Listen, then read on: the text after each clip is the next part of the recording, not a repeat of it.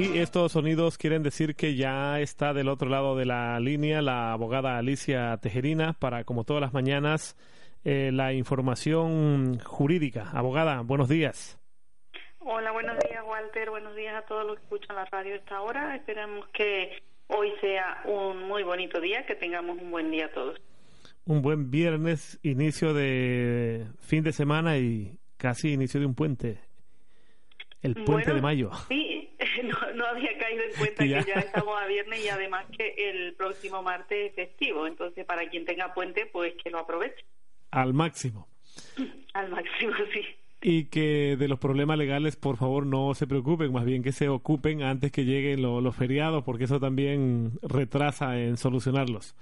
Abogada, eh, que el, el tema de esta mañana, no sé si le parece los divorcios, las pensiones, también son algo que se demanda y se pregunta mucho aquí en, en Iteración Radio. Claro, no hay ningún inconveniente en resolver las dudas que hayan surgido con respecto a estos temas y recalcar pues siempre la, las pautas que solemos dar cuando, cuando tratamos algún tema. Y además, además, además aprovecho para decirles a los oyentes que pueden llamar en directo al 955 194 383 para que puedan salir en, directo y preguntar a la, abogada. O por eh, WhatsApp en el 631 537301. Hago esa pequeña aclaración para ahora sí dar paso a la, a la abogada con el, con el tema de, de hoy en el tema de los divorcios, que hay divorcios rápidos, divorcios lentos, eh, costosos, no costosos, eh, hay pensiones, hay eh, convenios reguladores, bueno, un, un abanico un poco extenso en ese delicado tema cuando hay una separación de dos personas. Bueno, ya sabemos que el divorcio no es un procedimiento sencillo, al menos en en cuanto a la parte anímica, porque se está pasando por una ruptura, por una situación complicada y más todavía cuando hay hijos menores de edad. Eh, empezando por ahí, hay que intentar, bueno, si es en la medida de lo posible, eh, plantearse pues mm, la forma más conveniente, más rápida y más económica a la hora de terminar con ese vínculo matrimonial.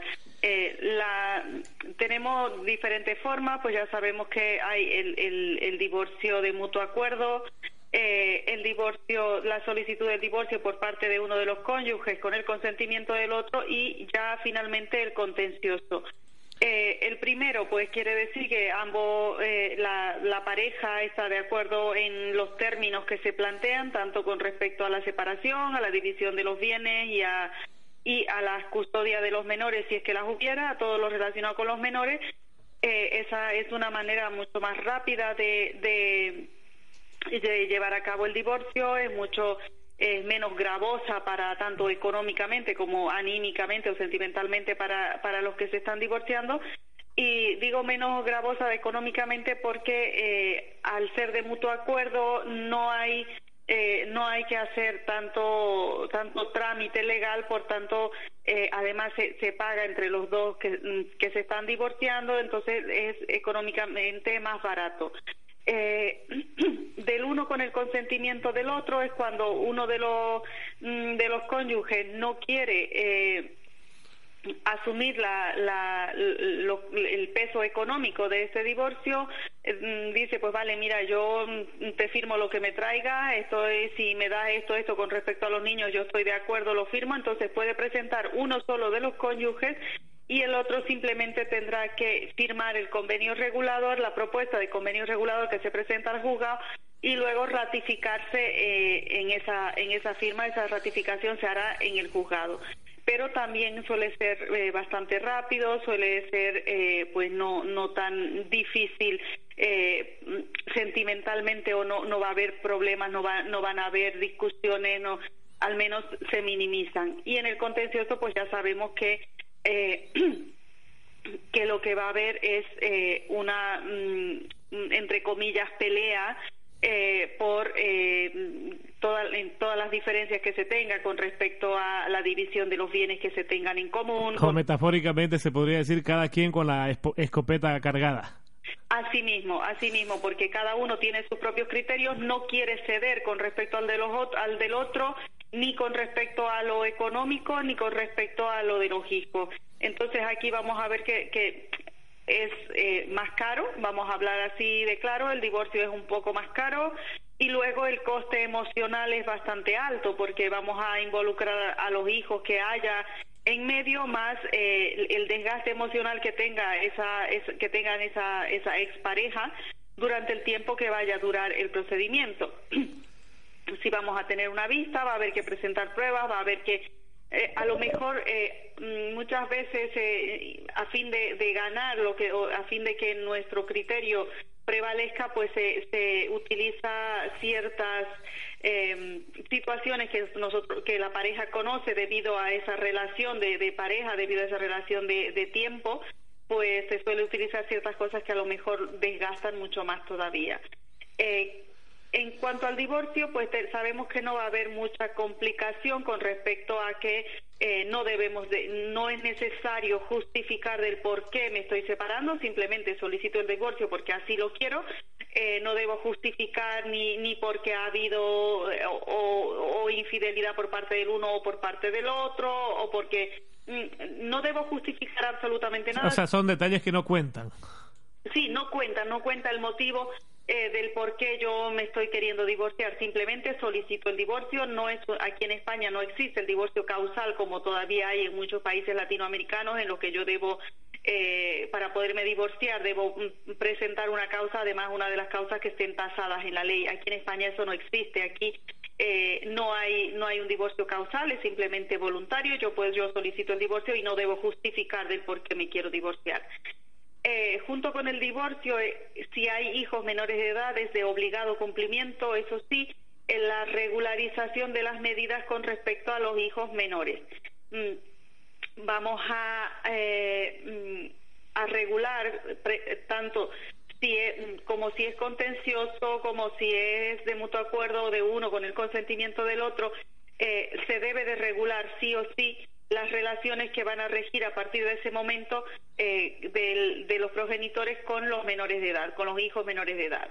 Entonces, puedo presentar eh, o una propuesta firmada por ambos, dependiendo del tipo de divorcio que, vaya a, solicitar, mm, presentar una propuesta firmada por ambos, presentar simplemente la solicitud de lo que yo considero que debe de regir eh, cuáles deben ser las relaciones que, va a mantener mi eh, expareja con respecto a nuestros hijos, mm, puedo presentarlo. Debo regular sí o sí con respecto a la patria potestad, que normalmente en los divorcios, la mayoría de los divorcios se suele mantener, lo mantienen ambos progenitores, a menos que hubiese algún motivo de los que sí están tasados en el Código Civil del por qué uno de los progenitores puede perder la patria potestad eso es los derechos que tiene sobre sus hijos, en qué situaciones lo puede perder, a menos que estuviese en una de estas causas, eh, podría solicitar que se le retirara la patria potestad. Si no, la patria potestad, la mayoría de las veces, como digo, es eh, la mantienen ambos progenitores.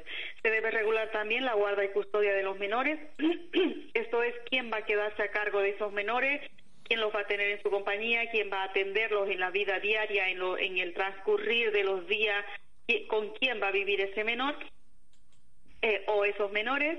También habrá que regular la, eh, el régimen de visitas para el progenitor que no tenga la custodia y ese régimen de visitas la fiscalía que va a intervenir cuando hay menores de edad va a intervenir siempre que haya menores de edad tiene unos criterios en los que mm, en, los que más o menos eh, si se respetan en las propuestas de convenios reguladores o en las solicitudes del régimen de visitas, eh, si se respetan esos criterios no nos va a poner mayores inconvenientes y esos criterios siempre van a estar basados en el interés del menor. Abogada, abogada, te quiero te quiero hacer un pequeño eh, paréntesis para hacerte una consulta que me la hicieron hace unos días atrás. ¿qué, ¿Qué puede ocurrir cuando el padre no hace uso y disfrute de ese derecho que tiene de visitar eh, periódicamente al, menor. Por ejemplo, que según la, la, sentencia tiene que visitarlo los lunes y los miércoles de 5 de la tarde y devolverlo a las 9 o a las 10 de la noche, pero este no, no lo hace. Eh, cómo, hacer para que para que cumpla porque de alguna forma eh, la madre decía yo necesito por lo menos esas cuatro horas para también hacer otras cosas que ya no es por eh, impedirle la, la, visita sino que más bien necesita que, que, visite al, menor en ese horario. Y no lo hace. Entonces eso cómo se, se puede obligar al, al, padre para que visite a su hijo esas cuatro horas que le dan eh, ese derecho Sí, sí se puede porque es que hay que tener en cuenta que no es solo un derecho, es una obligación también. Es un derecho obligación. Tanto derecho del padre como derecho del niño. En el momento que es derecho del niño de mantener una relación con el padre, se convierte en una obligación para el padre.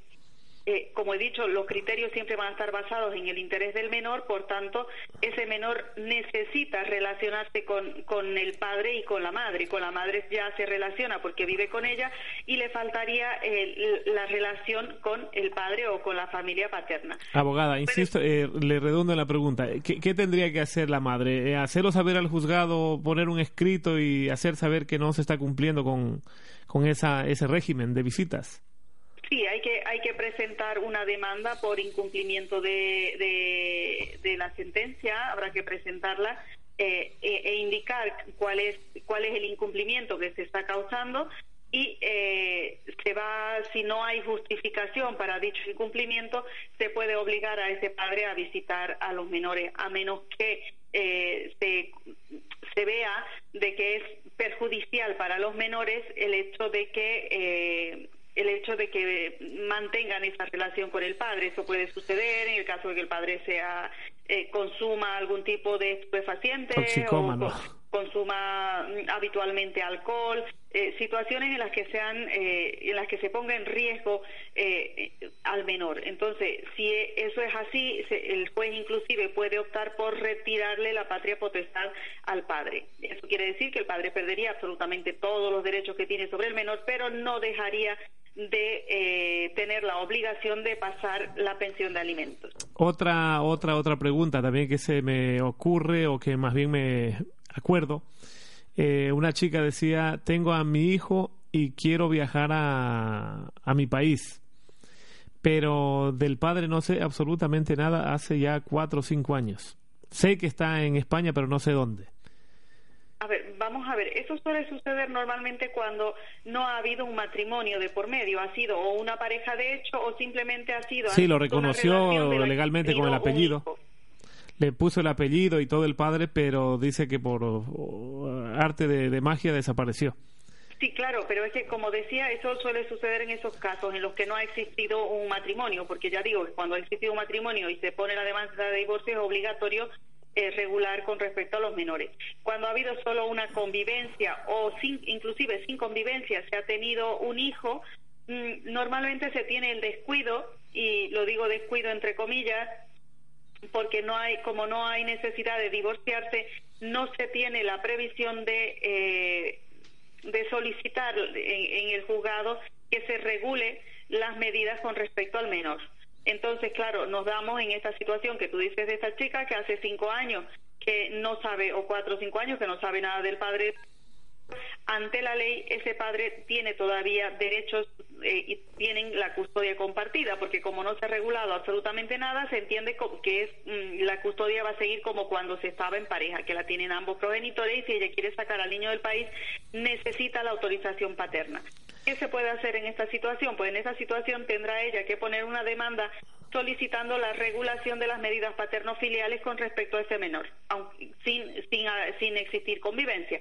Se pone esa solicitud y será ya su señoría la que mm, mediante el punto neutro mm, se averigüe el domicilio de este señor para poder eh, eh, comunicarle la demanda que hay y, ver qué es lo que alega y qué es lo que dice, porque a lo mejor él lo que dice es que no quiere tener ningún tipo de relación con el menor y ya será la fiscalía la que la que vaya a, dar su opinión con respecto a si eso es posible o no es posible. Pero por lo menos a ella lo que lo que le va a quedar es que se va a regular quién se queda con la custodia del menor, cómo se hace el posible régimen de visitas en el supuesto de que lo hubiera y eh, con respecto a la pensión de alimentos, si ella se queda con la custodia del menor, ella puede sacar al menor, eh, llevar al menor de vacaciones al extranjero sin ningún inconveniente. Ah, esa era, esa era la, la, respuesta que quería escuchar. no va a tener ningún problema entonces. No, si ella, si ella eh, solicita la custodia del menor y se queda con la custodia del menor. Si no, no va a poder sacarle porque le van a pedir la autorización. Porque al momento, no, eh, de hecho, en el aeropuerto no te piden ninguna autorización, pero sí al momento de ir a sacar el pasaporte de ese menor. Abogada, eh, ¿eso puede tardar eh, qué tiempo? ¿Eso mm, tarda mucho o, depende de, qué circunstancias? Lamentablemente sí suele demorar, más todavía en este caso cuando el domicilio de uno de del demandado va a ser desconocido, es un domicilio desconocido porque ya no sabe dónde dónde encontrarlo, por tanto habrá que hacer las averiguaciones y puede, nos podemos poner perfectamente en un año. Abogada, eh, otra pregunta el tema de las pensiones. Eh, ¿En base a qué porcentaje de los ingresos que tenga el padre puede corresponder la, la pensión? ¿O eso hay un mínimo desde el que puede partir esa, esa pensión? Sí, bueno, no te puedo hablar de porcentajes exactos porque eh, se va mm, a, no solo se va a analizar cuánto ingresa el padre o cuánto, suponiendo que la, guarda y custodia la tenga la madre, pues mm, vamos a el ejemplo, tienen un, hijo, eh, la madre tiene la guarda y custodia y el padre es el obligado a pasar la pensión de alimentos. Eh, habrá que ver en esta situación cuáles son los ingresos que tiene el padre y además cuáles son los posibles gastos que vaya a tener, suponiendo que ese padre se haya vuelto a casar o que tenga algún otro hijo al que también le tenga que pasar una pensión de alimentos o, o que tenga una familia con la que conviva, pues entonces se va a ponderar con respecto a cuál es la situación personal del padre, no solamente a los ingresos, pero sí es verdad que se tiene muy en cuenta cuánto es el ingreso que tiene ese padre para poder pedir una pensión de alimentos. Ahora, inclusive basándonos en el supuesto de que ese padre esté en el paro, de que no reciba ningún tipo de eh, bueno, al menos, al menos de cara eh, eh, a, la, seguridad social, a Hacienda, él no recibe ningún ingreso, que luego a lo mejor esporádicamente trabaja en negro o haciendo alguna chapuza, pues mm, suponiendo que legalmente él no tiene ingresos visibles, pues inclusive así se fija un mínimo que se llama mínimo vital de supervivencia, que es eh, que se establece para los menores. Ese mínimo está en 150 euros. Inclusive estamos hablando de situaciones en las que no tengan trabajo, en los que no tengan una entrada eh, comprobable, que no se pueda ni, ni tanto ni en la seguridad social, no está dado de alta, eh, no tiene ningún ingreso ni cuentas bancarias, no tiene ningún tipo de ingreso que se conozca. Eh, inclusive así se fija ese mínimo vital para el hijo, porque se supone que ese menor debe comer, ese menor debe vestirse, ese menor debe cubrir sus necesidades más allá de que de cuál sea la situación del padre. Se entiende que si el padre está mm, viviendo bajo un techo, mm, aunque no sepamos de dónde consigue para pagar o para vivir bajo ese techo, pero vive bajo un techo, come todos los días, no, no, no requiere asistencia de los comedores sociales, ni está viviendo en un albergue, ni nada de eso. Por tanto, se entiende que él de alguna manera cubre sus necesidades y si es capaz de cubrir sus necesidades es capaz también de cubrir un mínimo vital para el menor de edad. Abogada, ¿y qué pasaría en caso de incumplimiento? Ya le, fijaron el, mínimo y ha pasado un año o dos años y no le ha pasado absolutamente nada. ¿Qué puede hacer la madre o qué, en qué puede repercutir la, la situación del que incumple? Sí, no es recomendable dejarlo tanto tiempo como un año o dos años. Eh, pero bueno, suponiendo que, esta, que este, el obligado a pasar la pensión de alimentos ha dejado de pasarla, tampoco es recomendable reclamarla al, al, al primer retraso. Lo habitual suele ser dejar pasar tres, cuatro meses antes de, mm, antes de, poner la reclamación. Y hay que reclamar judicialmente el pago de el pago de esa cantidad porque es una cantidad que le está debiendo, esas cantidades se van a reclamar con los intereses eh, desde la fecha que debía de, pagarlos. Y pues se hace como en cualquier otra en una reclamación de cantidad. Tiene eh, de manera preferente va a tener la competencia el juzgado que ha que ha emitido la sentencia y eh, bueno se va se va a desarrollar como como cualquier otra otra deuda se va a embargar mm, cuentas bancarias en caso de que tenga se solicita o el embargo de inmuebles o, o, cualquier cualquier otro bien que tenga para poder hacerse pago o inclusive puede tener penas de prisión por el impago dependiendo las cantidades que, que deba y, y, el, el, cuál sea la respuesta mm, si no si no accede a pagar si no eh, si no intenta por lo menos fijar sí, que se, que se declara en, insolvencia, que dice no trabajo, no tengo nada y no puedo cumplir, se declara en insolvencia, entonces podría incluso ir a prisión. Sí, así es, así es. Porque es que si él tiene un, tiene un piso, volvemos a lo mismo que decíamos antes, él tiene un lugar donde vivir, eh, come todos los días, se viste, no está yendo andrajoso ni con harapos por la calle, por tanto puede cubrir sus necesidades y por tanto también puede cubrir las necesidades de ese menor. Y si él realmente estuviese en una situación, si su situación económica hubiese cambiado lo suficiente como para no poder para hacer frente, no poder afrontar a esa pensión de alimentos, lo lógico hubiera sido que hubiese solicitado en el momento de ese cambio, porque haya perdido el trabajo, por, por lo que sea, pues lo lógico hubiera sido que en ese momento hubiese solicitado en el juzgado la modificación de, de, la pensión de alimentos, fijándola de nuevo a su nueva situación económica. Si no lo ha hecho, pues lamentablemente tendrá que cubrir la deuda que haya generado hasta ese momento. Perfecto, abogada. Yo me doy por eh, satisfecho con, la, con las respuestas y por hoy lo vamos a tener que dejar porque tenemos otros compromisos y usted también tiene que ir al juzgado. Ya Dios mediante mañana desde las 11 por aquí por eh, calle Playa de Rota número 13 en Macarena. Así es, mañana a partir de las 11 estaré allí en la radio y, nada, ya pues me estaré dispuesta a resolver cualquier duda si es que la hubiese. Esto de que hemos eh, tomado esta mañana, este tema, ¿dónde lo podemos volver a escuchar? Sí, se puede volver a escuchar en mi página web que es www.tejerinabogados.com. Abogada, que tengas un excelente fin de semana. Buenos días.